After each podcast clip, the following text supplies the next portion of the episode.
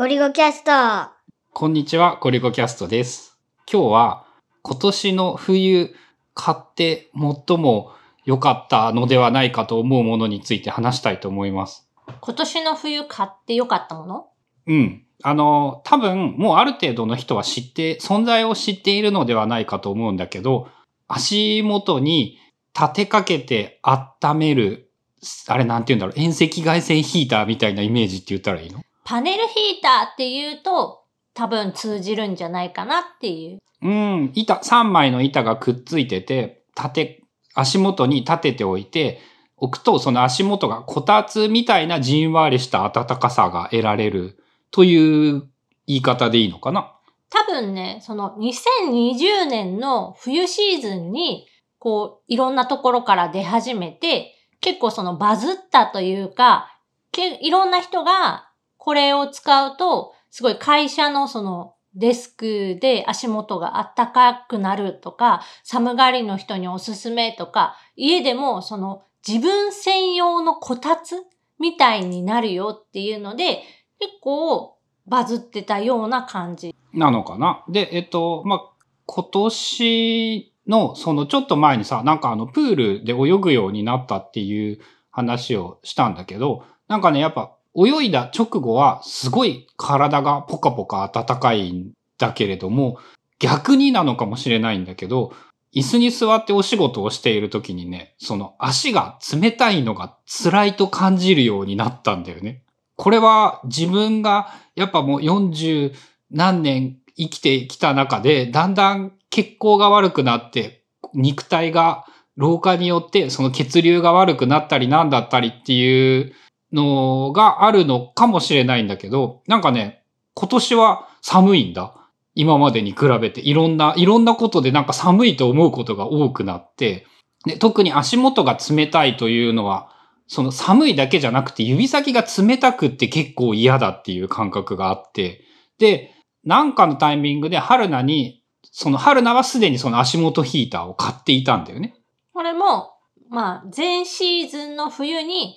欲しいなって思ったんだけど、多分その時、あんまりなんか手に入らない品薄状態になっていたのと、なんかそれによって値段がすごい跳ね上がってて、普通ならなんか6000円ぐらいで買えるやつが8000円ぐらいになってたりとかしてた時期があって、で、買うのを見送ったんだけど、今年はなんか買ってみようかなって思って、春菜は、えっと、5面。そう、普通に3枚立てかけるんじゃなくて、下と上にもあって、6面体の手前、1枚、一面だけが空いてる状態だよね。そういうやつを買って、それに膝掛けをかけて、えーぬくぬくしてたら、ゴリゴさんもちょっと試してみようかなって言って、夜とか、多分春菜が寝てる時、いない時に勝手にパクって使ってみたら意外と良かったから、俺のも頼んでくださいみたいな。一応最初にちゃんと貸してくださいって言って、ちゃんと借りたけれども、まあそれで試してみて、なんかね、自分の話でね、まさかそんな、なんて言うんだろう、足が寒くて辛いなんて思うようになるとは思ってもいなかったというのが事実なんだけれども、足があったかくなることが、なんかこんなに快適だったかということに驚いていたりもして、なんかね、最近ね、睡眠の質も結構高くなっていて、あ、なんかお酒を減らしたこともあるかと思って、お酒飲まないとめっちゃ睡眠の質が高いなって思ってたんだけど、ひょっとしたら、その日中、夜、いろ、いろんな場面で、その足をあったかくできているから、なんか体全体温まりやすくなって、睡眠の質も高くなっているのではないか。そのヒーターを買う前は布団に入って寒いのが終わらなかったのが、そういうことはなんかなくなったような気がするなーって思って。まあその冷えが体のいろんなところに影響を及ぼすみたいなことは一般的にも言われてるし、その足首とか手首とか首首って名前のつくところを温めるのが一番いいよみたいな感じでは言われているので、まあ足元から温めるっていうのはそのすごく理にはかなって。うん。なんかね、その、もう一個なかなか良いなと思ったのが、えっ、と、置いてある状態の部屋にルンバというか今 D ボットっていうやつなんだけど、ルンバを動かしてもですね、えー、やつの突撃力では倒れないという安定感があることと、まあ、シーズンが終わったら、その板自体は折りたためるので、その、そんなにかさばらずに収納ができる。2枚重ねても多分ファンヒーターより必要な体積少ないよね。まあ、パネルなので、収納とか、その、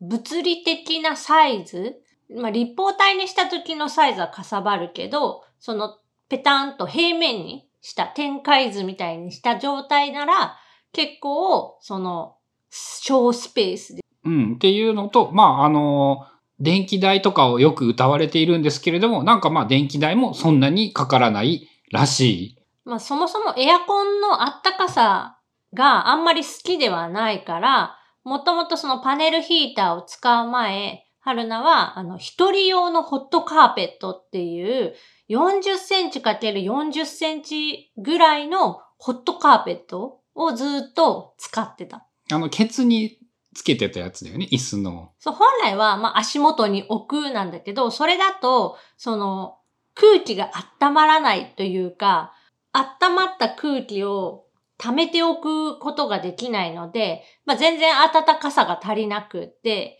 で、お尻の下にそのホットカーペットを引いて、で、さらにその上に座って、まあ、膝掛けをかけるみたいなことで、あったかいのをキープしてた。今は足元を温めたら、そのお尻カーペットはいらなくなった。いらない。その足元も、まあ、5面で温めて、その上に膝掛けをかけているから、その一人こたつ状態も。なので、その別にお尻のやつはなくても全く問題ない。邪魔なだけだからいらないって感じ。さらに、その一番強い強みたいなのにすると、もう暑いぐらい、そのエアコンがかかってて、パネルヒーターが強になってたら、もう暑いぐらい。っていうのになるので、まあ普段中で使ってるって感じなんだよね。まあ俺のそのロボット掃除機によるお掃除担当ゴリゴさんとしてもですね、あの、春菜さんのケツクッションがあると、掃除するたびにそのケーブルがビヨーンってなんか伸びているやつが椅子の上に置いてあって、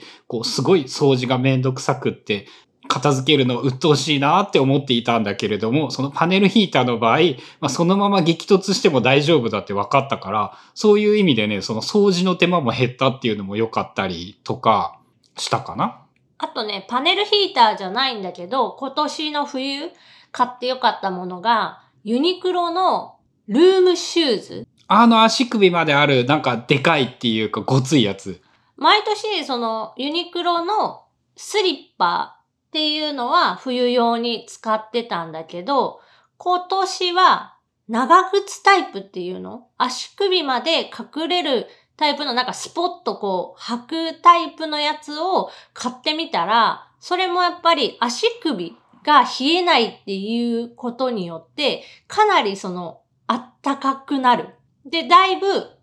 違いを感じれたので、あれも買ってよかったなって思う。俺足で思い出したんだけど、その、足元にパネルヒーターを置きつつ、同時に足には、あの、足置きパッドも置いていて、なんかあの、椅子に座って仕事をするときの足元の重要性というのを見直した2021年シーズンだったのかもしれない。その、普通にさ、自分の体格がまあ大体日本人の平均身長ぐらいで、足の長さとかも大体平均ぐらいだと思っていたんだけど、その足置きマットを置くようになったら、やっぱ足はすごく楽になったんだよね。フットレストってことあ、フットレスト。うん、うん、それ。で、さらに足元を温めつつ、フットレストも、春菜の5面のやつだと足元が暖かいのがもったいないから、その俺は3面で前後左右、前と左右だけっていうタイプにしているんだけど、で、下にね、足置き、フットレストも